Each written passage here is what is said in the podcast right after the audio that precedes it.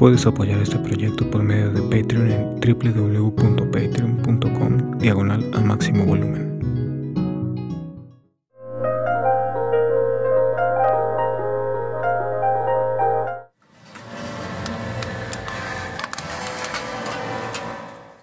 Bien, esta noche tenemos a Sir desde Sudamérica, en Chile.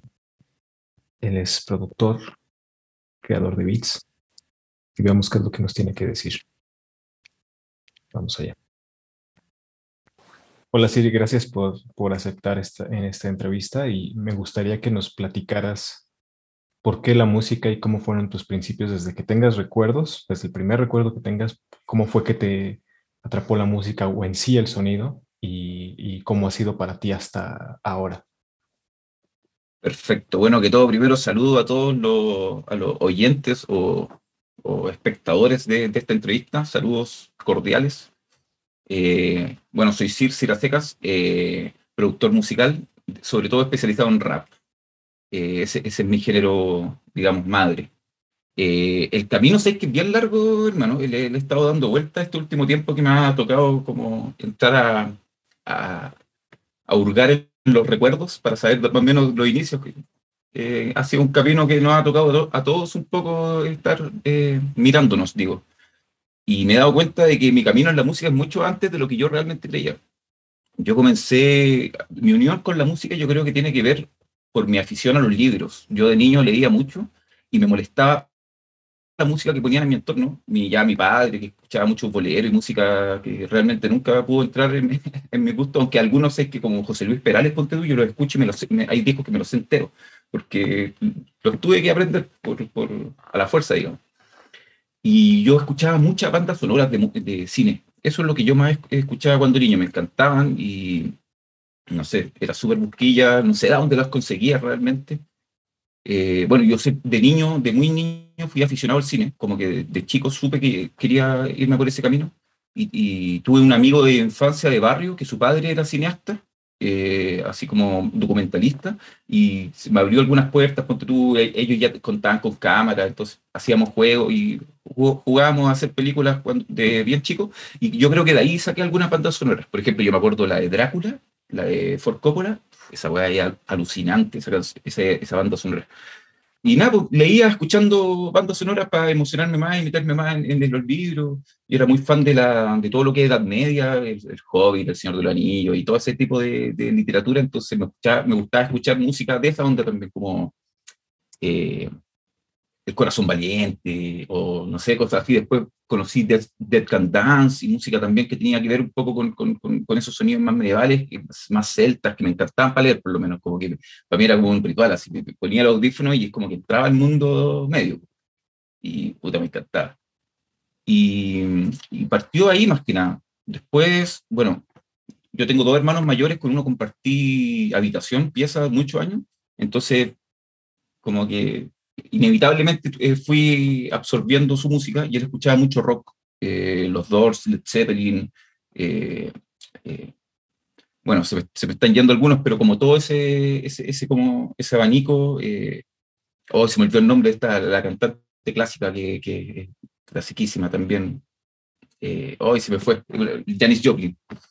Como que con ese tipo de música, hasta Rage Against descubrí gracias a eso, que es una de mis bandas así más fuertes de hoy en día los conocí muy niños. Y los Doors, para mí, una banda que me ha acompañado toda mi vida, una de mis favoritas también, de Zeppelin, como, bueno, como, como no meter así como ese estilo, eso más lucero, digamos, que como que me fue marcando de bien chico.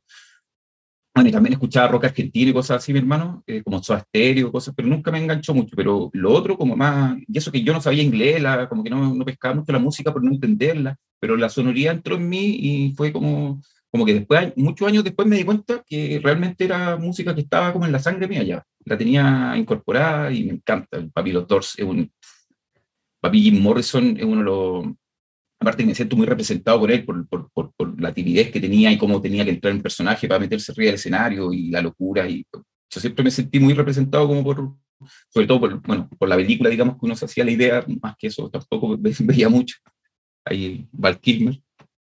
Y eso, pues, hermano, de ahí rock, del rock me llevó al metal, estuve escuchando porque la gente donde yo crecí, que para mí marcó mucho mi barrio, digamos, porque éramos muy de calle, nosotros como que yo no estaba casi nunca en mi casa, se pasaba todo el día callejeando y, con, y éramos, no sé, pues yo tenía como un grupo de amigos muy amigos de barrio, éramos, no sé, seis personas cabros de la misma generación y, y todos teníamos hermanos, casi todos, y ellos también eran amigos entre ellos, entonces hacía como, como clanes, digamos, y de repente íbamos todos a jugar a la pelota y éramos tres generaciones 15, 20 personas yendo así a jugar fútbol a, los parques. Entonces, como que nos íbamos ligando mucho, y muchos de ellos eran, eran de barras de fútbol, como que había toda una, una lógica y ahí muy rock.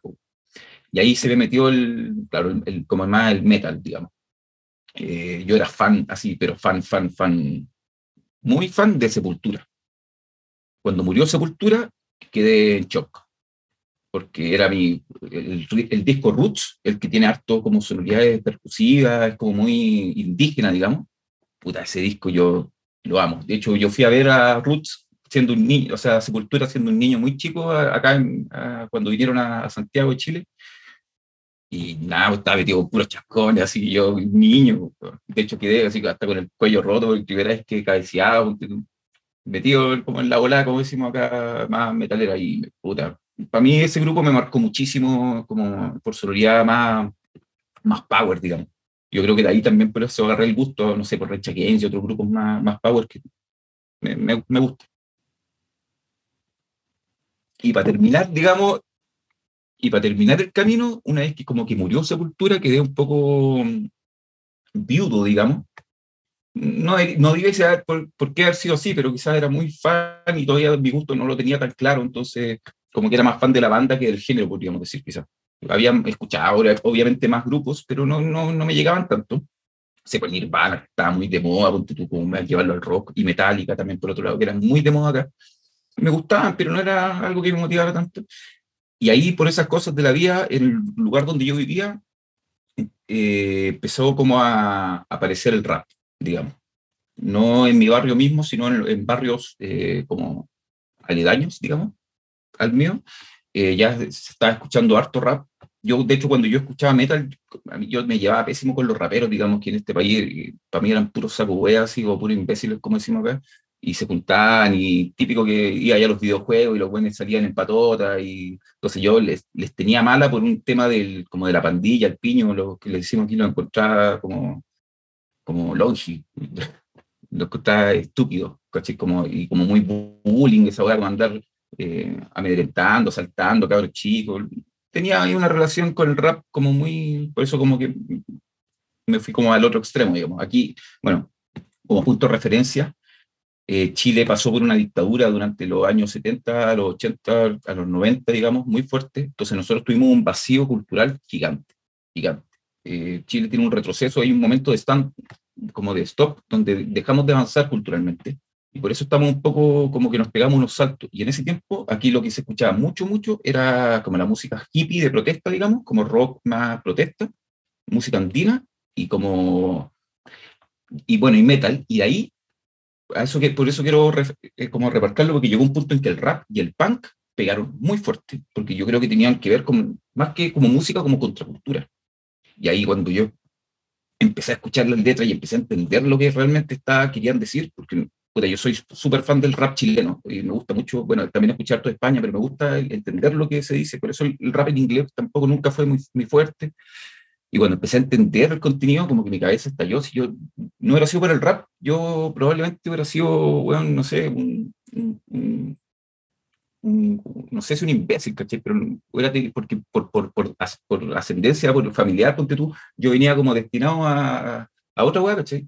Porque mi familia, no sé, eran, no, digo que sean malas personas, pero eran medias clasistas, porque tú, habían como eso, como esa hipocresía con el cristianismo, ponte tú, muy cristianos, pero como que siempre me decían no te juntes con ellos, con amigos. Entonces, a mí el rap me, me, me, iluminó la conciencia, digamos. Y ahí ya no, no lo solté más. Estamos hablando como del año 96, ponte tú, 95. Una cosa así. Y ahí ya no lo solté más, pues yo empecé a rapear en el año 98, tengo recuerdo ya fijo, ya en el 98 ya empecé como a hacer música, porque me acuerdo que viajé a España y, y, con un amigo, con el Malower, en, en, ese tiempo ya nos conocíamos, fuimos de viaje de estudio, que es como el típico viaje que hacen a fin de año de, o los últimos años de escolar, nos llevan a recorrer en una hueá clásica acá en Chile. Y justo estaba, me habían echado, yo tengo, me habían echado de un colegio en el que estaba y me, mandaron a un colegio como más estricto, digamos, de curas. Y ahí conocí como otro mundo más, un poco más, más adinerado, digamos, más, más recatado y toda la cuestión. Y, y, era un colegio de curas españoles, pues, y nos llevaron a España de viaje, medio premio, pues, yo, me mandaron de ahí de castigo y, de, y, apareció el medio viaje. Y ahí nada, pues, encontré en un kiosco, vendían una revista con un CD para hacer música. Una cosa así que allá lo vendían en un kiosco, aquí era imposible casi encontrar Y ahí empecé a hacer pistas. Ahí comencé el año muy niño, sin saber mucho, y empecé a musiquear. Ese es como un resumen. Pues de eso ya tiene o sea, a veces uno piensa que con el hecho de que ya sabes ciertas estructuras ya puedes crear una canción, pero eh, siempre va a ser un gran apoyo todo el bagaje que traes, todo, todo la, el aprendizaje y aparte el, cómo lo, lo, vas llevando desde el odio al amor, el, el, rap es... Son cosas que a veces uno no piensa que va a terminar ahí, pero cuando uno, es algo que yo pienso, ¿no? que cuando uno tiene un poquito de humildad y de deseos de mejorar, siempre va a escuchar eso que, que considera el enemigo o que considera que está atacándote. Lo escuchas y dices, ok, tiene, tiene lógica, tiene razón, voy a adoptarlo. Cuando no, yo pienso que el orgullo es, no, no, no, yo solo metal y, y no voy a escuchar ninguna otra cosa. Bueno, yo creo que voy, voy, a decir algo que a la gente aquí no le va a gustar mucho, por lo menos en mi país, pero a mí, yo, yo soy un amante de verdad de la cultura hip hop. Yo, para mí es, como es, algo sagrado, obviamente, pero tampoco yo no, no, sé si soy alguien que se junta mucho ni que está metido mucho tampoco así como en el movimiento duro acá en Chile, como que siempre fui un poco paralelo, digamos, tampoco fue porque lo busqué, pero por eso, como que me pasa eso, como que yo, para mí la cultura eh, o la contracultura, como le quieran decir, es lo más grande, y la gente, bueno, es lo que nos tocó. Es lo que hay que tratar de, ir mejorando, yo digo, y, partiendo por uno también, por supuesto. y, en, este, en estos años, de las cosas que has hecho, ¿qué crees o qué consideras que ha sido lo mejor, musicalmente hablando? Lo que pasa es que musicalmente yo me mandé una gran pausa, eh, yo empecé a hacer música, como te digo, bien cabro, bien, bien cabro chico, bien joven, pero como para mí nomás. Yo no soltaba mi música. De hecho, el primer tema que he soltado, de, que he hecho en mi vida, fue hace menos de un mes. En 20 años quizás que llevo aquí eh, jugueteando. Porque era muy inseguro y no me gustaba, no sé, no, mi música terminaba en mi computador nomás. No así cosas de otros, que eh, ahí fue donde empecé a agarrar más bagaje, se dice, o más juegos, es que empecé como a, de chico empecé como a producir amigos, pero sin entender mucho lo que estaba haciendo. Como que yo hacía pistas y, y, se dio un, tiempo donde tenía amigos que igual registraban, le ponían bueno, como decimos, y, y no tenían la mano, no tenían el lugar para grabar. Pues yo en un momento tuve un golpe de suerte, como, bueno, yo entré a estudiar cine. Como me costó pelearla a mi familia, pero ahí bueno, tuve la, la, suerte igual de que eh, tenía, mis padres, mis viejos tenían la, el dinero igual para pagarme una carrera acá en este país, que no es fácil, y, y, las carreras más ligadas a, las, a, los, a las artes son más complejas todavía, más difíciles. Y yo por, por, por, puntaje yo no iba a quedar en ninguna cosa, si yo tenía que estar a, algo más que, que, fuese artístico, lo tenía claro. Mi mamá me decía, estudia psicología, ponte tú, no sé, o yo o la literatura también me gustaba, pero bueno, el cine siempre fue lo mío y mm, la verdad es que yo estudié cine sin querer, eh, sin querer ejercer. Yo quería aprender cine. Eso era realmente lo que quería. Obviamente tenía el sueño de hacer películas, pero a medida que me fui metiendo me di cuenta que era todo tan complejo.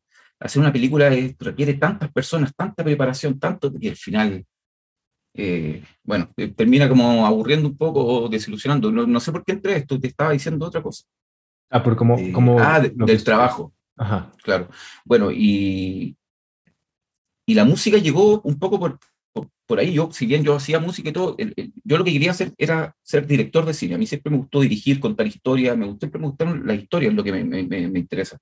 Eh, pues, bueno, lo que te hablaba de los libros y siempre como que por ahí, siempre fui, escribí mucho y aprendí a leer antes de entrar al colegio, como que de niño, como que crecí con libros a mi alrededor, entonces aprendí a leer porque los tenía ahí y un día mis viejos me, me, contaron que entraron y ya estaba uniendo letras, Entonces como que dijeron, ah, tienes habilidad y siempre me, me, fueron como impulsando eso. Entonces, como que para mí era, es que se hacía, siempre me gustó eh, todo ese cuento. Y una vez que entré al cine en sí, ya sea por un tipo un poco de la adolescencia, las tonteras y, no sé, la vida más bohemia que ya empecé como a, llevar en ese momento, eh, como que me despreocupé de los estudios, debo decir, y no pude como llegar al puntaje, digamos, que, que porque todos querían ser directores, por supuesto, o fotógrafos. Y, ahí como que me di cuenta que me iba a costar un poco y, ya veía yo que el sonido era algo que en Chile se descuidaba mucho. Las películas yo las veía y el sonido nunca me gustó, encontraba que las personas no estaban en la pantalla, como que era como que un buen me estuviera hablando acá porque el doblaje quedaba pésimo, había cosas que no, nunca me gustaron. Y dije, ¿sabes qué? Esta aquí está lo mío, dije, ya que me gusta, más, más que por querer ejercer, dije, porque quiero aprender, el día que yo haga mi película, quiero explicarle al sonista cómo quiero que sea. Ese era eh, mi pensamiento en ese momento. Y nada, pues, en mi trabajo, eh, por eso te digo, yo estuve una larga pausa, después de eso armé una productora con unos amigos y nos dedicamos como a hacer más cosas, no sé si comerciales, eh, como en el sentido comercial, como a grabar videos, eh, ¿cómo se dice? Corporativo y típico de estas cosas fomes, pero que dan dinero para empezar a tirar para arriba y alguno que otro videoclip y en eso armamos un programa que se, que se llamaba Zombit, que era un DVD que se repartía junto con una cultura hip hop que se llama, que fue como la primera revista Power, que, que eh, eh, de, los mismos dueños son los que armaron el primer sello de rap independiente. Entonces la revista se movía mucho y el DVD fue un éxito. Sacamos, creo, cuatro o cinco eh, programas, digamos, que nuestro sueño era llevarlo a la tele y pegó muchísimo, muchísimo. Y ahí fue como el momento en que yo creo que me siento como más desarrollado, que yo estaba aportando más a la cultura hip hop. Y parte que para mí era un sueño porque como ya nos empezamos a ser conocidos, teníamos acceso a todos los, a todos los shows, eh, a las entrevistas, estuve con, no sé, con gente que, Guru Yasmatas, porque tu gente que admiro mucho, lo estuve a dos metros, así, con cámara, hablando con ellos. Eh, yo, bueno, en, inglés, en idiomas que no entiendo, o estuve con, no sé, con violadores del verso, así al frente, que para mí son de mi ídolo máximo, lo estuve así, bueno, al lado, así, lo estuve, lo estuve una hora para entrevistarlo, así, gratamente. Eh, no sé, Amorodo, gente Tres Coronas, gente que, que para mí es bacana así, y haberla tenido, para mí esos fueron los momentos más bonitos, yo creo. Y después, por X motivo, la revista murió y las cosas empezaron, a cambiar un poco, digamos, y nosotros teníamos el problema que éramos los que armamos la productora, Ironiza, que se, se llamaba, éramos todos muy creativos, pero no había un productor de verdad. Entonces llegó, un momento en que nos dimos cuenta que mucha idea, mucha idea, mucho creativo, éramos muy cabros todavía, también niños, faltaba el dinero, entonces nos disolvimos. Y ahí yo me metí a trabajar en lo que fuera, en lo que fuese. Trabajé como vendedor mucho tiempo, yo soy croupier de casino, me dediqué a jugar póker durante harto tiempo, soy jugador de póker. Eh, por ahí iba mi futuro, de hecho eh, por, ahí me quedé calvo porque la verdad es que eh, era muy, muy estresante vivir de eso. Eh, que, bueno, he trabajado en miles de cosas, de verdad, eh, productoras de todo tipo, audiovisuales, de eventos, como que estuve buscándome la vida por muchas cosas, y en esa búsqueda, puta, no, no, estaba para nada feliz, pues, y esa igual me llevó como a una vida peculiar eh, de alto exceso, droga, igual que me desviaron caleta de lo que yo quería. Y bueno, ahí como que me metí en un hoyo, digamos. Tuve una ruptura amorosa bien grande también, y como que quedé tirado, pues, como que no sabía sin rumbo, digamos. Y llegó la pandemia. Llegó la pandemia, ¿qué hago? Y un amigo había hecho el máster. Y me dijo, hermano, toma. Y me mandó el curso, me dijo, dale, y para mí era imposible pagarlo. Para mí era imposible, no tenía cómo. Y llegaron seis meses de nuevo, seis meses después, ya metido en la pandemia, y apareció el avisito y la cuestión, y qué hago, qué hago, y no tenía la plata, y dije, ¿sabes qué? No, me, no, no, puedo quedarme esperando que llegue y me pagué la primera cuota y dije, vamos. Y ahí empecé. Y justo acá en Chile pasó que por el tema de la pandemia, eh, como que el, el gobierno no, no, se hizo cargo, digamos, bien de, cómo, de, la cuarentena y todo eso. Entonces, por una discusión política, digamos, decidieron liberar los fondos de ahorros para la vejez y nos empezaron a entregar de a poquito, cada vez era una pelea, pero cada cierto tiempo nos soltaban como el 10%, que, que le dicen que era como el 10% de nuestro ahorro de, para, para, la vejez.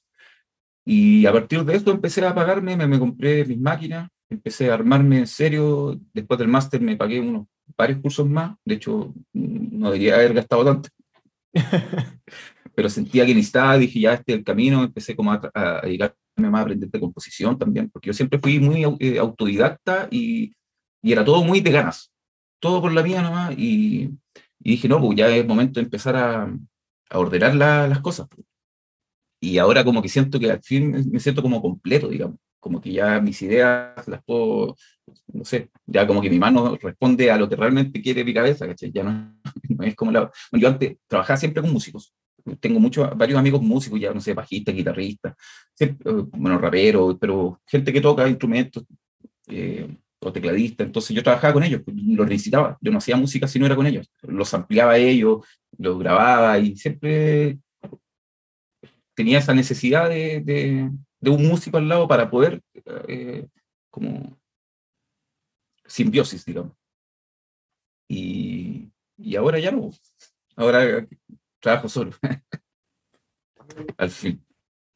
Una, una, pregunta respecto a esto que platicas, porque digo, yo sé que hace 100 años la gente de 30, 40 años ya eran los viejos de, de aquel entonces. Ahora que estás encima de los 30, ¿cómo fue o qué es el consejo que le das a las personas que empiezan mucho tiempo después? Digo, yo sé que has venido trabajando con, con el sonido y en lo que te gusta durante mucho tiempo, pero uno tiene la mentalidad de sentir que no está haciendo lo que le gusta. Hasta mucho tiempo pasado el tiempo dices, creo que ahora sí me voy a enfocar en lo que quiero y, y a veces sientes que es demasiado tarde. Entonces, ¿qué consejo le das? Porque al final, pues, tenemos menos, si seguimos la regla de cuánto vive un hombre, o sea, masculino, vive menos que la mujer, casi siempre, pero aún nos queda la mitad de nuestra vida. Si toco madera, si es que nos es que, llegamos a eso, ¿no? Yo, yo por el estilo de vida que, que tenía, eh, yo nunca me eché, yo ya pasé la, mi mitad hace rato, siento yo. Yo era muy bohemio antes, entonces vivía mucho de noche y entonces yo creo que quemé varias cosas, aunque parece que me mantengo bien. Yo, hermano, tengo 40. Yo sé que no, no me echan la edad, bueno, quizás el, look ayuda un poco. Eh, tengo 40 años, los cumplí este año, eh, ¿Y qué, consejo puedo decir? Bueno, yo hermano, la verdad es que una de las cosas que me motivó un poco a hacer todo esto es que yo me prometí, después de ese hoyo que te dije en el que estuve, y que intenté como esta idea de, de ¿cómo podríamos decir? Como de la independencia y de, y de tener mi propio negocio y toda esta cuestión yo la llevo intentando hace mucho tiempo y sobre todo empecé como por el lado gastronómico, que yo igual trabajé en cocina un tiempo y me encanta la cocina, entonces como que traté de, irme por ese lado, pero me di cuenta de todas las adversidades y sobre todo, no, a mí no me gusta victimizar mucho la cosa, pero Chile es súper difícil, hermano. Es un país súper complejo. Yo sé que todos los países son complejos y Latinoamérica o América en general es complicado, pero Chile es, particularmente mm, difícil. Aquí es como la cuna del neoliberalismo, donde cree que es el lugar de, la, de las oportunidades, como una especie de Estados Unidos chico, pero es súper difícil porque eh, como que todo es caro, pero bueno, pues no, no, no quiero eh, enfocarme en eso, pero me costó y después de varios tropiezos, yo me hice una promesa a mí mismo y me dije que a los 40 años yo no iba a, volver a ser eh, trabajador, o sea, no iba a trabajar para nadie, quería ser mi propio jefe. Y me puse la meta a los 40, no sabiendo si le iba a cumplir o no, pero dije, ya, tengo que hacerlo. Y he, estado peleando para eso, por eso, mm, en el fondo, yo, el consejo que le puedo decir a alguien es que siga sus sueños nomás. La verdad es que me ha costado harto, eh, he pasado por periodos igual bien duros, porque todos sabemos que esto no, no es fácil, sobre todo cuando eh, tenéis que andar no sé, parar económicamente todo a partir de, de, la independencia. Obviamente no es 100% posible, yo creo que nadie puede, y tenéis que empezar a apalancarte de distintas cosas que hay, pues, ya sea, no sé, trabajos por aquí, pitutos que decimos nosotros, la calle siempre da oportunidades, hay que buscársela. Pues. Entonces, no sé si lo he logrado totalmente, eh, voy para allá, ese, ese es mi objetivo, y lo que no quiero es volver a, porque yo trabajé mucho tiempo para distintos, tuve jefes de todo tipo y he trabajado a empresas de mierda que te tratan pésimo y no quiero volver a eso, no quiero volver a, que mi vida dependa de otro, prefiero sacarme la cresta o, pelearla día a día que tener que, aunque puta que rico que cuando sabes que te llega a fin de mes todo, todos los meses un cheque, y, pero en el día a día, pues a mí me cuesta mucho seguir órdenes, soy súper llevado a mi soy terco, entonces eh, no, no, no, nací para, como que ya no, no sé, no, no puedo agachar el, moño que no tengo. Ah, yo, sé que es difícil. A mí también me ha costado mucho porque mucho tiempo fui de... Lo, comento rápido, ¿no? Porque esto se trata de ti, yo quiero conocerte a ti, pero... Dale, dale. Eh, todo el tiempo, jamás me gustó pedir ayuda, jamás. Hasta mis 33 años fue que pedí ayuda. Pero jamás me gustó pedir ayuda porque dije, yo puedo solo. Yo, yo puedo, y mucho tiempo también estuve en empleos que nomás no, no me gustaban, digo, me gustaban porque vendía piratería, vendiendo películas, yo las quemaba, hacía el, menú de la película, metía el video, etcétera, y siempre con la mejor calidad, también en la comida, pero me doy cuenta que ninguna cosa me llena igual que, que, el sonido en general, pero en particular la, la, la música. Y a, a, veces uno considera, porque nos meten esas ideas de que pues ya estás demasiado grande como, y que no has hecho ninguna cosa. Y pues no es fácil para todos, para todas las personas. Y apenas estoy como también en esta, en esta parte, ¿no? Yo, por ejemplo, a mí me cuesta mucho crear un beat, me, me cuesta mucho porque aparte quiero que tenga cierto sonido y tal cosa. Entonces yo me dedico a la lo que me gusta. La perfección. Ajá, eso. Entonces digo, bueno, ya quedó así. Y a veces me, voy al otro extremo en el que digo, ya quedó así ya. Y luego me digo, y tiene este detallito, ya que... ¿Cómo, es para ti esos detalles y decir, ok, ya está terminado el track? Eh, sí, a ver, estaba pensando en algo cuando me venías comentando, bueno, creo, creo que se me fue. Eh, ya, a ver, la parte creativa.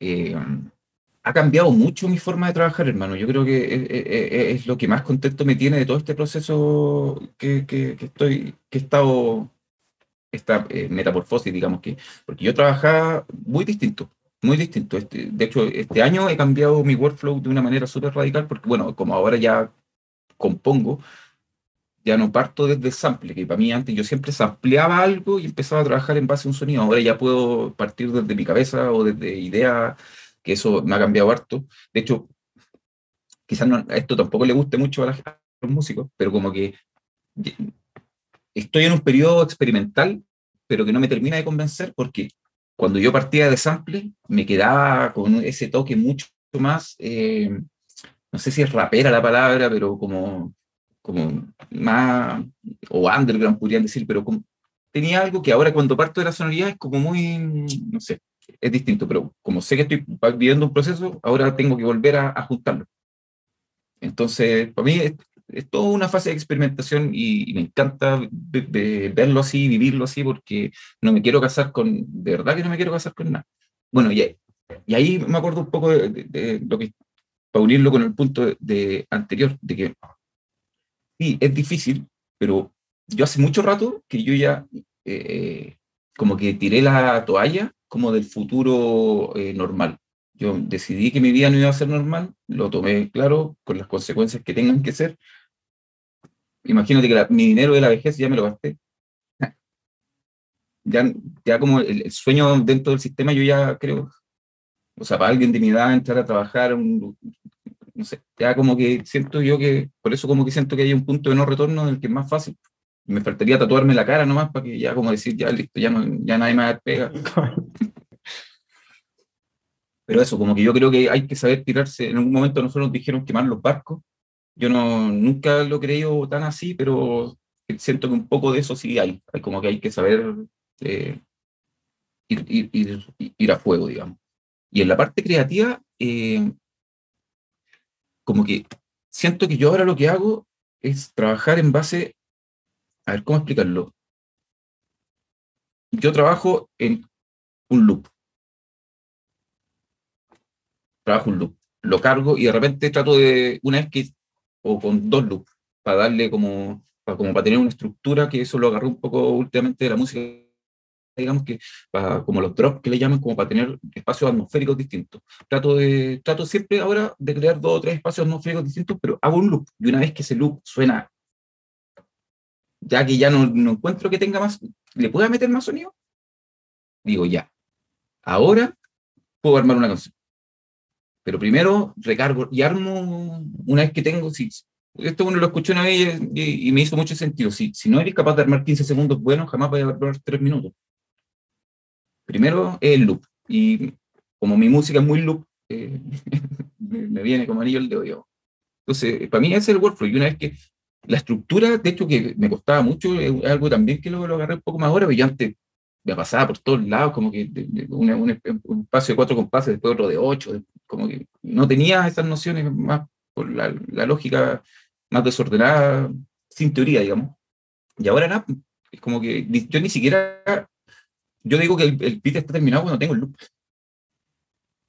Cuando sé que ya tengo ese espacio, porque después, de hecho, generalmente el loop lo exporto, lo copio y lo exporto a SoundCloud para estar escuchándolo, como que ya ahí ya lo terminé, ni siquiera en la mezcla. Aparte que eso me pasa ahora, que como tengo desarrollado ya la, mezcla, la tengo súper interiorizada, interiorizada y la producción ya la agarré, ya agarré mi workflow y creo que mi marca la estoy ya empezando como a pulir cada vez más. Yo mezclo cuando produzco.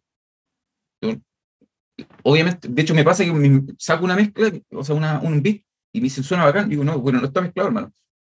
Pero porque sí, el, el, bombo ya lo trabajé, las cajas.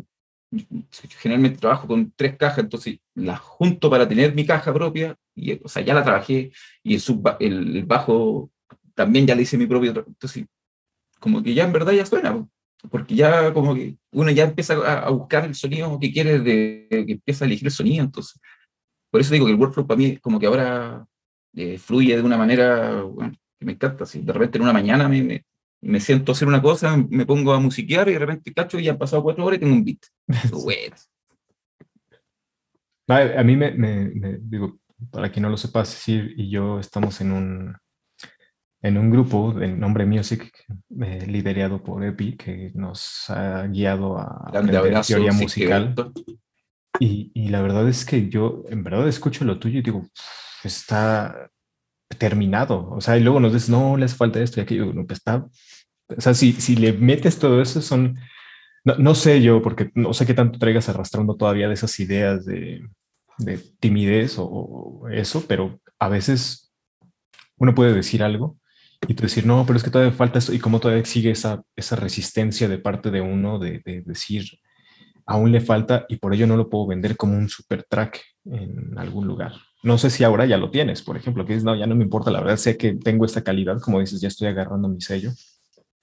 Gracias, hermano, te agradezco las palabras. Eh, sí, sé que yo, de, verdad que ahora me siento súper seguro de, de, o sea, no sé, he hecho hasta reggaetón, he hecho pistas de, música que, que, odio, pero es porque la música me llevaba ahí, porque estoy experimentando, o sea, yo no me, yo siento que ninguna pista que, he hecho hasta ahora va a ser mi mejor pista, eso es seguro. Y tampoco no quiero que ninguna sea la quinta sinfonía. Si yo estoy jugando, estoy aprendiendo, estoy experimentando, y mi mejor música viene en camino todavía, eso lo tengo clarísimo.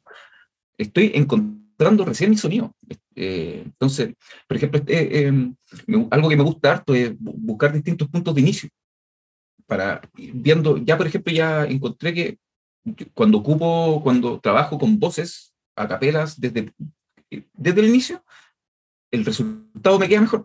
Y tengo muchas pistas con voces, ponte tú. Y ya como que tuve que empezar a comprar para, tener lo, la licencia, pero ya me la ocupé toda, entonces, oh, ahí como que empieza.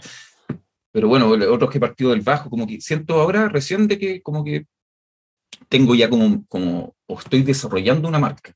A eso voy, como porque lo mío es bien rapero, y, aquí hay algo interesante, que lo, le he dado hartas vueltas este último tiempo y lo he conversado con amigos, algunas gente se molesta, otros que, son más entendidos, podemos eh, debatir más, pero eh, yo siento que estoy haciendo mucho pop también últimamente. Porque yo me he estado metiendo en el trap, en el drill, en cosas que yo no manejo, yo no me sé los códigos, no entiendo y le meto, no sé pues, si, de repente agarráis los códigos del trap pero le ponía un, teclado melódico, eso no es trap, es pop. Estáis mezclando cosas, yo lo acepto con, sin ningún prejuicio, yo que me siento bien rapero para mi cuba, no, para mí no, no tengo ningún problema, digo, estoy haciendo pop, ya, porque es mi marca. Yo no quiero, como que en un momento traté de, de, irme mucho por, como por los códigos, de, cumplir, y me, dieron un consejo me dijeron, pero ¿y tu marca dónde va a estar? Eso lo está haciendo todo el mundo. Entonces, ahora como que sin complejo intento y mezclo y hago lo que hago la música que el Sir quiere hacer. Tercera persona. Eso, eso. Que a mí, a mí también me cuesta, por ejemplo, en, los retos que hacían de hasta la pista, había cosas que me costaban porque para mí es totalmente nuevo, porque decía, pues, no, lo mío es más ruido, entre comillas, y esto es más bonito. Pero ya cuando me di cuenta que podía hacerlo, me, me, me gustó. Digo, yo hacía cosas, pero no con las con sampleos de alguien más. Como que eh, yo tengo una manía ahí mía que siempre es yo lo tengo que hacer, yo lo tengo que hacer. Cuando no, si ya tomo lo que sea y de lo que sea, pero tengo una manía que es yo tengo que grabar el sonido.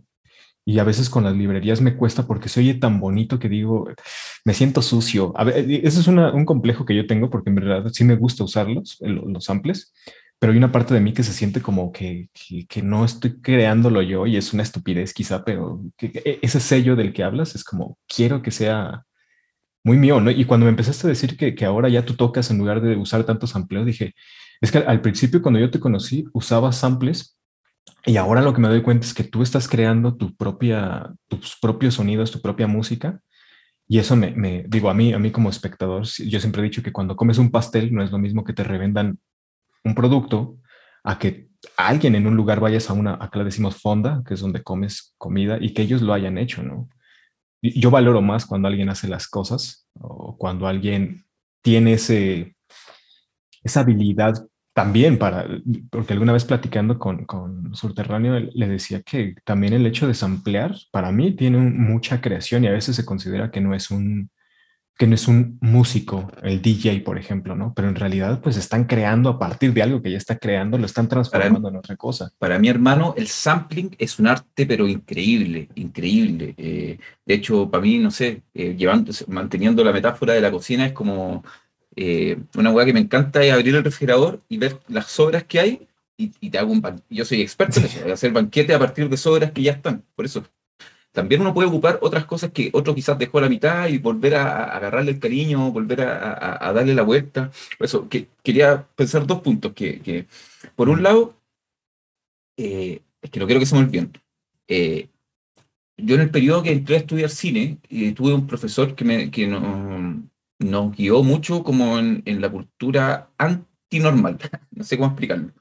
Eh, a mí me, ayudó harto, nos hizo escuchar mucho música constructiva, eh, creo que se llama, que en el fondo era como deformaciones de sonido, eh, no sé, cuente tú como lo que hace David Lynch en sus bandas sonoras, que, no sé, pues este que ocupaba el Chavo del 8, ese, ponte tú, esa, esa es la matraca, yo me acuerdo que en ese tiempo jugando con Flip Loop, que era lo que ocupaba, me acuerdo que a esa cuestión le bajé el tempo y ahí, oye, ya que empezamos y partía de eso, y me gustaba mucho hacer música con los sonidos, ¿cachai? Como con Foley, con no ocupar una caja, sino de repente ocupar un vidrio y el, el sonido de la, de la, calle que sea parte y el músico urbano, o sea, el, el, el callejero, perdón, y empezar a ocupar, a, a deconstruir los sonidos y puta, a mí eso me encantó, hicimos harto ejercicio y, eso yo creo que me marcó mucho porque como que aprendí que la música no era, no era música nomás.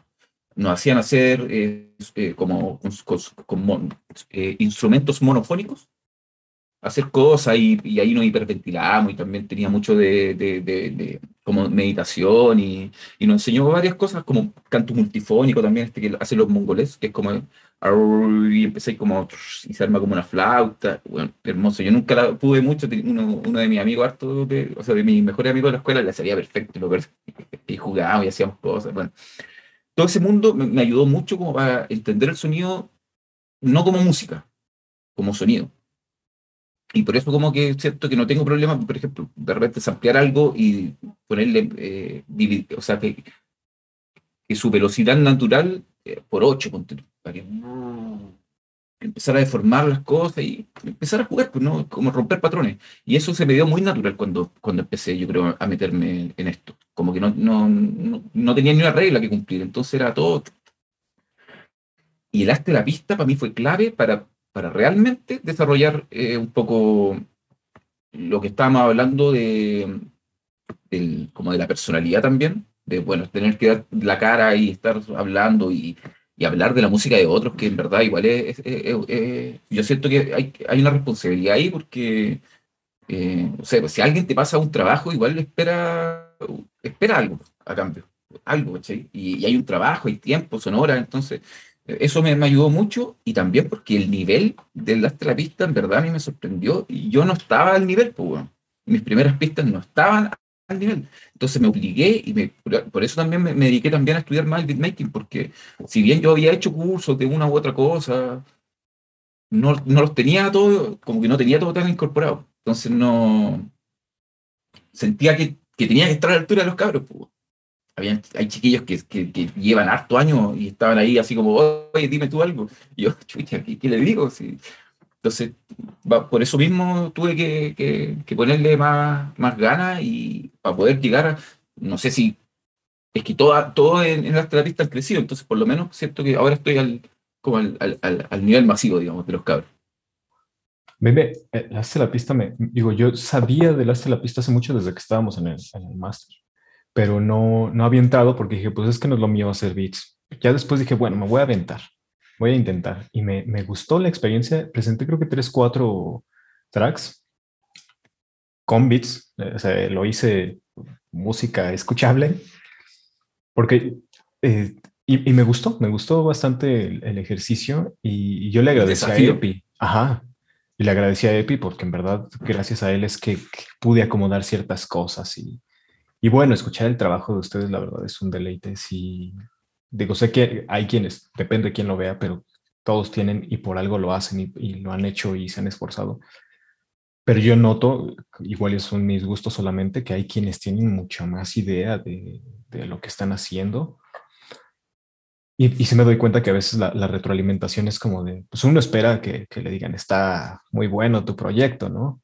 Pero eh, también está bastante bien cuando se nos llega a decir, oye, estos detallitos o aquello, porque uno, uno aprende, digo, lo que mencionaba al principio, con humildad, todos podemos aprender siempre que, que queramos cambiar. Con orgullo es una armadura que, que no deja pasar ninguna cosa, ¿no? Todo lo rebota. Y a veces cuesta. Y es bueno que nos digan, la verdad, esto se oye igual o se oye bien, o, pero me, me, me gusta. Entonces espero que en la próxima que ya estén activos nuevamente, me voy a andar por ahí. Sí, bueno, eh, solo para, para, quien escuche esto y no sepa, quiero hacer dos eh, bajadas, digamos, hasta la pista de un programa que tengo con, con mi amigo Malower, el, el Roberto Wack, mi hermano Wagner, eh, y bueno, es una idea que se le ocurrió a él, yo lo apañé, bueno, tampoco es que haya nacido de él, esto existe en otros lados, pero como que quería llevarlo acá, eh, como a, Chile, digamos, eh, para, el, para, para, el periodo de pandemia, que estuvieron a todos bien encerrados y después, bueno, se empezó a ampliar y como era por internet, obviamente podían entrar todos, entonces se empezó a agrandar, agrandar, agrandar, y en el fondo se trata de, nosotros entregamos un sample o una canción para samplear y nos juntamos unos días después, generalmente una semana después, y, revisamos los resultados entre todos. Es un programa que está en este momento eh, suspendido por vacaciones y que espero que vuelva pronto.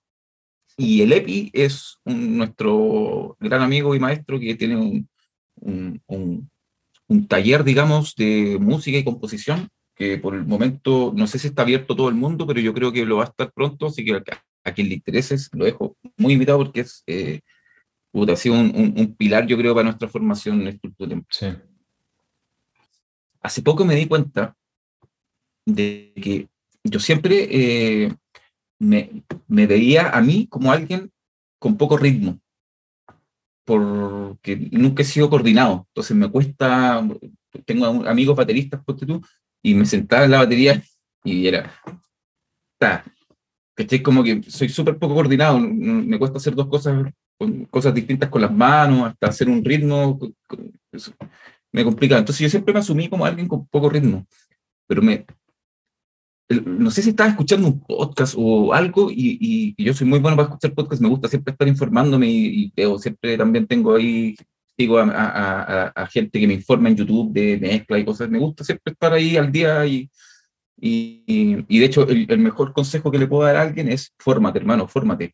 no invertáis en parlante, no invertáis en teclado, invierte en formación. Y una vez que sepáis lo que estáis haciendo, cómprate la máquina que queráis. Pero primero, lo primero es saber lo que estáis haciendo. Y para mí creo que ha sido la clave para, para ir progresando. Y me di cuenta, que soy bueno para los paréntesis, yo le pongo un paréntesis, peor otro, peor otro de que, hermano, yo eh, me dediqué mucho tiempo al montaje de video. Eh, cuando salí al cine, como que me dediqué mucho, ese fue mi primer trabajo, el puro ritmo. El montaje de video es puro ritmo. Entonces, ¿cómo no voy a tener ritmo si montaba, montaba video? Y dije, bueno, ¿por qué yo mismo me, me hago creer a mí algo que no es verdad? Claro. De hecho, ahí va relacionada una pregunta. Son tres preguntas. Una de ellas la hizo Juanmi, nuestro compañero de Music, en, la anterior entrevista que le hice a él. Y es, ¿hasta qué punto tú dejas de hablar? ¿O cuándo te vas a, vas a dejar de hablar y actuar? Me dijo, quizá la persona a la que entrevistas después no habla y hace. Y él se refería a hablar como con este sentido de que es que me hace falta esto, es que aquello, principalmente, ¿no? Pero también en el sentido de que a veces uno habla porque cree tener la razón y puede que la tenga, pero puede que tenga también errores y hasta qué punto es bueno, me voy a hacer responsable de lo que a mí me corresponde. Entonces, esa es una pregunta para ti. ¿Hasta qué punto me toca hablar? Me toca mucho. Yo soy, soy, soy bien bocazas. Me, me, ha costado, eh, de hecho, muchos proyectos se me, han, se, me han, se me han muerto, no sé si por lo mismo, pero siempre dicen que las cosas no hay que decirlas porque si no mueren en el camino, o por lo menos una creencia aquí en Chile, no lo conté, hazlo porque si no, no, no, se pasa. Yo soy mucho de, de, contar igual, de, soy bueno para eso, y es algo que he estado trabajando, por supuesto, por lo mismo, porque no todo se, se hace o, las cosas no salen como uno quiere, entonces es algo que me toca profundamente, digamos, porque lo tengo bien incorporado y lo que hablábamos antes de que yo igual soy como que soy de carácter fuerte, tengo mis ideas, me gusta estar informándome, entonces como que siempre he sido muy, como que mm, me gusta hablar cuando tengo algo que, algo que decir, pero intento informarme para tener cosas que decir. Entonces, como que me gusta igual el, el, no sé si la discusión, pero me gusta, me gusta entrar en, con gente que valga la pena. O sea, no es que la gente valga la pena, sino con personas con las que valga la pena conversar. Claro. Si hay algo que yo no tolero, es las personas que hablan desde la como que desde, desde el absolutismo como que lo que están diciendo es. Entonces ya como que ya no puedo seguir hablando con ellos, pues, a menos que, no sé, pues me estén diciendo algo que es, es, es como que, no sé, porque el agua es líquida. Yo no te, no te voy a decir lo contrario, todos lo sabemos, está comprobado, ya. Pero hay cosas que se pueden debatir, bueno. Y, aquí, un poco antes del, de la pandemia, acá en Chile vivimos un estallido social, que fue un, fue un proceso que a mí por lo menos me marcó y me, me sirvió mucho para reestructurarme como persona, para deconstruirme y entender varias cosas, que muchas cosas. Y yo era, yo por ejemplo, nunca fui mucho de ir a protestas ni de salir a marchar, porque, no sé, no, no, era algo que me movilizara. Y, y en este momento, para el estallido, me tocó muy fuerte. En un momento cerca de mi casa salieron eh, tanques a frenar a la gente, entonces esa weá fue como wow. Y ahí al día siguiente salí porque dije, esto no puede ser, y, empecé a salir mucho, y me, me, metí mucho en eso, y salía solo, muchas veces salía a, caminar solo, y a, los lugares de protesta, y lo que me gustaba más conversar con la gente más joven, para saber qué pensaban de todo lo que estaba pasando. Pero no me gustaba yo hablar, porque ellos me preguntaban, ¿y qué pensáis tú? No, hermano, yo no quiero decirte nada porque te voy a contaminar de lo que yo pienso, yo quiero saber qué piensas tú. Y me dediqué a recolectar pensamientos de gente más joven durante puta, los meses que duró. Y, me, y para entender un poco qué lo, porque estaban pasando cosas súper fuertes y yo tenía mi punto de vista, yo me, siempre, como te digo, me, me gusta eh, documentarme y, aprendí mucho en ese tiempo. Eh, iba a clases que daban en, en, universidades, gente así, no sé, pues de, de que hablan de leyes de derecho constitucional y cosas así. Y yo me, me, metía a la universidad donde no, me metía a la mala, sabía que iba y, y estuve eh, aprendiendo harto y, pero escuchando. Me dediqué a escuchar y me sirvió caleta, harto, digo. Fue como un proceso lindo, sobre todo para mí, que, como te digo, como que soy súper como, como que dije, no, este es un periodo en que tengo que abrir la oreja y, y nada, pues, como que creo que eso responde. Me sirvió como para darme cuenta de, de lo, lo, que dicen siempre, por algo tenemos dos orejas y una boca. Sí. Gracias por esa respuesta, sí, porque me, me, ayuda bastante saber que a veces uno tiene ciertos conocimientos y como dices, el, el, agua es líquida, y tienes la razón en ello, pero a veces es mejor escuchar al otro. Aunque tú tengas tu opinión y quieras darla, es mejor solo escuchar al otro, porque aprendes. A veces uno dice, te estoy escuchando, sí, y hay cosas con las que concuerdo, otras con las que no, y en ese debate quieres como llegar a un, a un acuerdo, pero a veces solo quieres escuchar, solo quieres alimentarte para tener una mejor formación, una mejor eh, visión de, de, ella. Entonces, te agradezco por esa, por esa respuesta. Algo que me ha ayudado mucho es que antes de hablar es pensar, lo que voy a decir, ¿le sirve a esta persona? Claro. Probablemente esa persona piensa que no le sirve, ¿no? Pero... Pero que a veces uno solo habla para quedar bien uno. Porque, que, como, hoy, qué genial esto. Pero de repente, no sé, hay gente que, no sé, tampoco, aparte, una cosa que eh, escuché en una, en una rima de, un, rapero chileno que, que, me encanta, que tampoco es nada del otro mundo, pero dice, eh, cada uno despierta a distinto tiempo y manera. Entonces, por mucho que uno sienta también que está en lo cierto, ¿qué sirve andar diciendo, caché? Porque, eh, hermano, hay gente que te va a decir, ¿qué, le pasa a este imbécil? Mm, no toda la gente está lista para escuchar, por mucho que sea verdad lo que tengáis que decir. Sí. A ver, eh, agregándolo, recuerdo que alguien decía que es mejor ser amable que tener la razón. Y, me suena mucho porque mucho tiempo yo quería tener la razón y, después dije, no, creo que la persona, todos tenemos nuestro proceso, como dices. Es aceptarlo y, reconocerlo. Y la verdad es muy estúpido si tú te enojas porque llueve y te moja, ¿no? Entonces...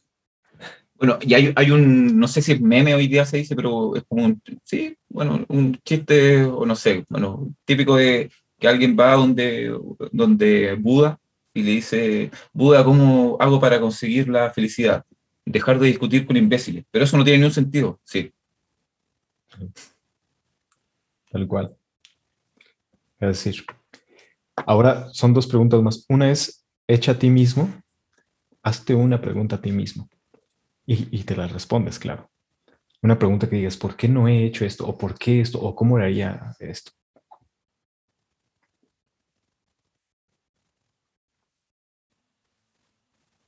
Oh, aquí me. Aquí quedé loco. Y aquí puedo estar mucho rato pensando.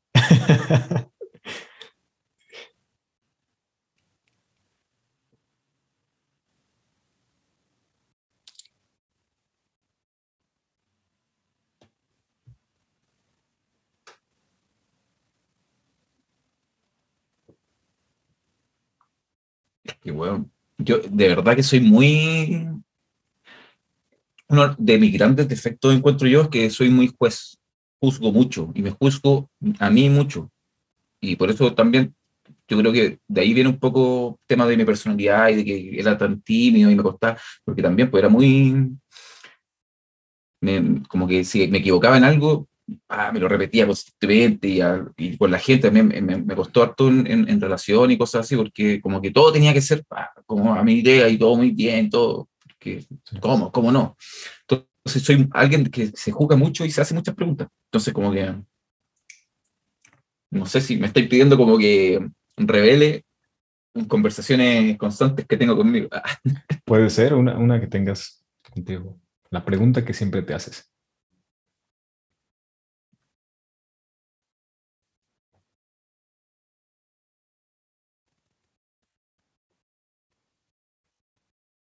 ¿Cuándo te harás cargo de tu salud?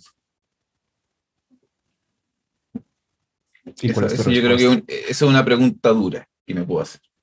¿Y, cuál sería tu respuesta? Salud.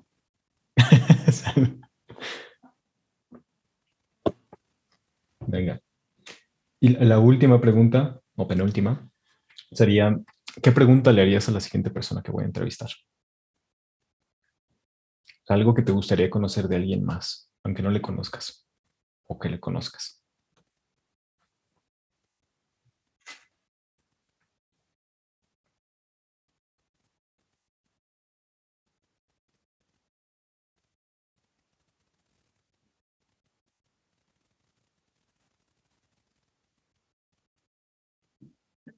¿Qué miedo, qué, qué miedo pensaste que era imposible de, de destruir.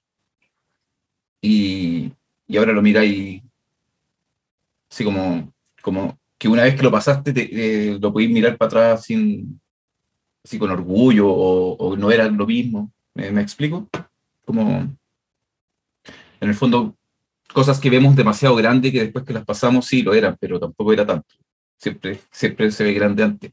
Yo creo que eso igual a todos nos pasa mucho. Venga, le escribo porque luego se me olvida y... Sí, no, sí. Aparte que la mea, la explicación de pregunta. Venga, sí. Me, me, gustaría que nos platicaras que la gente cómo se puede acercar a ti, qué, qué, qué les ofreces, eh, qué, qué, servicios tienes, si la gente puede decirte, oye, me gustaría que me hicieras un, un beat, como que, y dónde te pueden encontrar. Perfecto. A ver, actualmente eh, me pueden encontrar en Instagram. Estoy, eh, yo creo que el lugar donde estoy más activo. En este momento mi página web está desaparecida, la ando buscando. Se cayó algún triángulo de las Bermudas, algo así, en el último vuelo espacial que tuve. Eh, cuando vuelva lo avisaré. Así que por Instagram, eh, sir-abajo a secas, con Z y K, pero bueno, yo creo que si ponen Z y R voy a aparecer rápidamente habemos pocos Sir en este reino.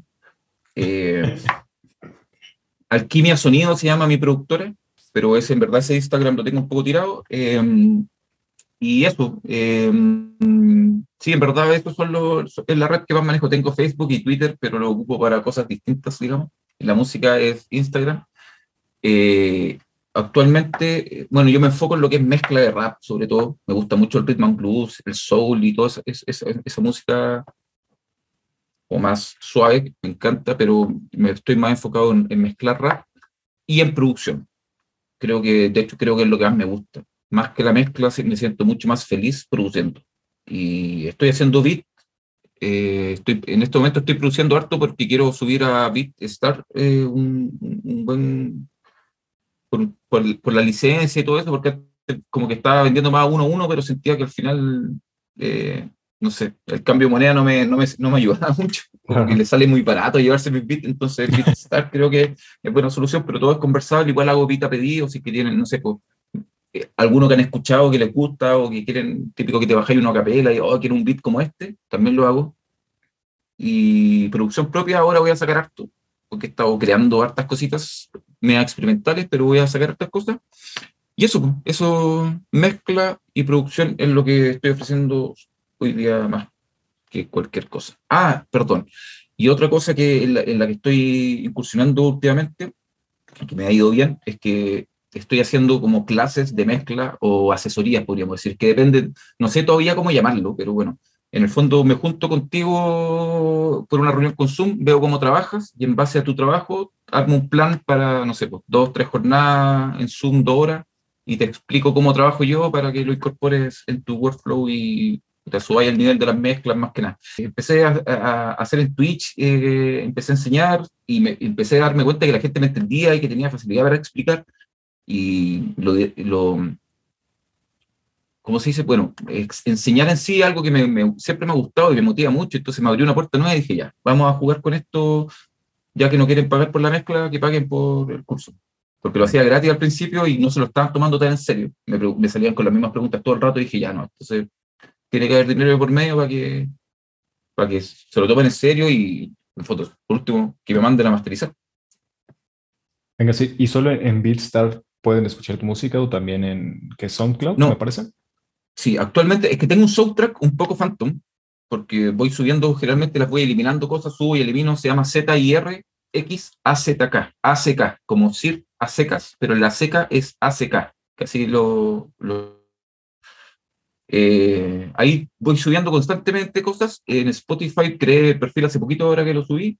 Tengo un YouTube también, que yo creo que lo voy a activar ahora porque tengo algunas cosas muy activas del zombie y de cosas viejas que, que iba haciendo y que ahora creo que voy a empezar a subir cosas ahí. Eh, pero sí, pues como estoy, como la página web está perdida, eh, los bits en este momento, sí, en Bitsart yo creo que va, va a ser y SoundCloud. Ya, me di la media vuelta y al final era eso. Vale, vale. Pues nuevamente te agradezco, Sir, por, por este espacio. Siempre digo lo mismo, no, no es fácil resumir el proceso o el trabajo de alguien en menos de una hora o una hora. Y espero que nos volvamos a ver en el futuro, pero algo más que quieras agregar. Eh, nada, te agradezco a ti, el momento súper grato, en verdad, eh, bacán como hablar de, como de cosas que uno no habla mucho, que, un poco uno está muy en el presente y el pasado igual a mí es algo que me, me gusta harto, no porque esté aquí en blanco y negro, sino más allá de la melancolía, eh, es bueno traerlo porque es bueno saber de dónde uno viene. Siempre es importante, creo que es un proceso eh, como que significa mucho, eh, para no quedarse como en, la búsqueda de futuro constante. creo que es clave. Por eso te lo agradezco. nos vamos a ver seguro, por pantalla al menos, creo. Y, y, nada, lo único que puedo decir que a la gente que escuche esto, que anda, si anda buscando un sonido eh, rapero con personalidad y medio experimental, aquí estoy, atento a todo, para producir, para mezclar lo que sea y para compartir conocimiento también. Eso creo que es súper importante y es un poco lo que nos ha unido a nosotros, Music, Epi y todos los chiquillos ahí, que en el fondo son lugares de, que es rico eso, tener espacios para compartir, lugares seguros donde se puede compartir y, conversar un poco más abiertamente, un poco, que siento que hoy día la gente está muy cerrada con sus conocimientos. Y es bueno, a mí me gusta, yo sé que por mucho que explique todo lo que hago, nadie va a hacer las cosas como yo. Entonces, eh, ¿por, ¿por, qué no decir lo que hago? ¿O cómo lo hago? Y eso es bacán encontrar lugares así donde uno puede abrir, hablar abiertamente de lo, que, de lo que piensa o lo que hace, sin miedo a que, ay, me van a robar esto, que no sé. No, bueno, vos dale, si lo tuyo es, es bueno porque es tuyo, las técnicas, es el indio, no la flecha. Claro. Te agradezco nuevamente, Eso, decir. Te agradezco bastante y por el tiempo, por andar corriendo, por todo lo que tuviste que hacer para, llegar acá. Te agradezco mucho. Y hubo una pregunta que se me olvidó hacerte y me gustaría hacerte ahora tiene que ver con, con, los sueños. ¿Qué sueñas ir? Ya, si quieras decírmelo despierto o oh. dormido, ¿qué es lo que sueñas? No, hermano, mis sueños, mis sueños son súper claros, Los tengo, soy alguien que sueña súper despierto. Eh, yo sueño, hermano, con la independencia, sueño con la emancipación de la gente, sueño con, con, con la libertad real, no libertaria. Eh, sueño con gente que pueda vivir feliz, poder hacer la música que quiero. Yo, hermano, yo quiero vivir en, el sur, en un lugar, eh, bueno, aquí es sur, pero bueno, en como tener un, poder vivir de la tierra, eh, cosechar mi, mi alimento, viviendo con animales de, forma fraterna. eso sueño, no sé, sueño con un, lugar bacán o bonito para todo el mundo sin riqueza eh, tacaña. Eso sueño. Muchas gracias por, por eso. Cada vez me, me, doy cuenta que eh, yo, yo creo en la gente, aunque a veces en los debates la gente no, no esté tan abierta, yo creo en la gente, en el potencial de la gente. Entonces, gracias por recordarme que donde sea que estemos, habemos más personas que queremos eso, ¿no? La, verdadera libertad. Nuevamente, Sir, te, agradezco bastante y espero que sigas teniendo una buena continuación de semana por allá. Vaya, hermano. Tú, en el futuro, yo acá en el pasado, porque son tres horas de diferencia. Entonces, gracias por, por ello. Sí, aquí son las dos y media. Acá son once y media. Oh, bueno, eh, estamos en el futuro, te, cuento que se viene medio raro. cuidado, cuidado por un bicho que anda por ahí. Eso. Venga, Sir, muchas gracias y espero que las demás personas que lo vayan a ver o escuchar eh, tengan igual una excelente continuación de semana y que se acerquen a ti. Excelente. Saludos para todos. Gracias. Bye.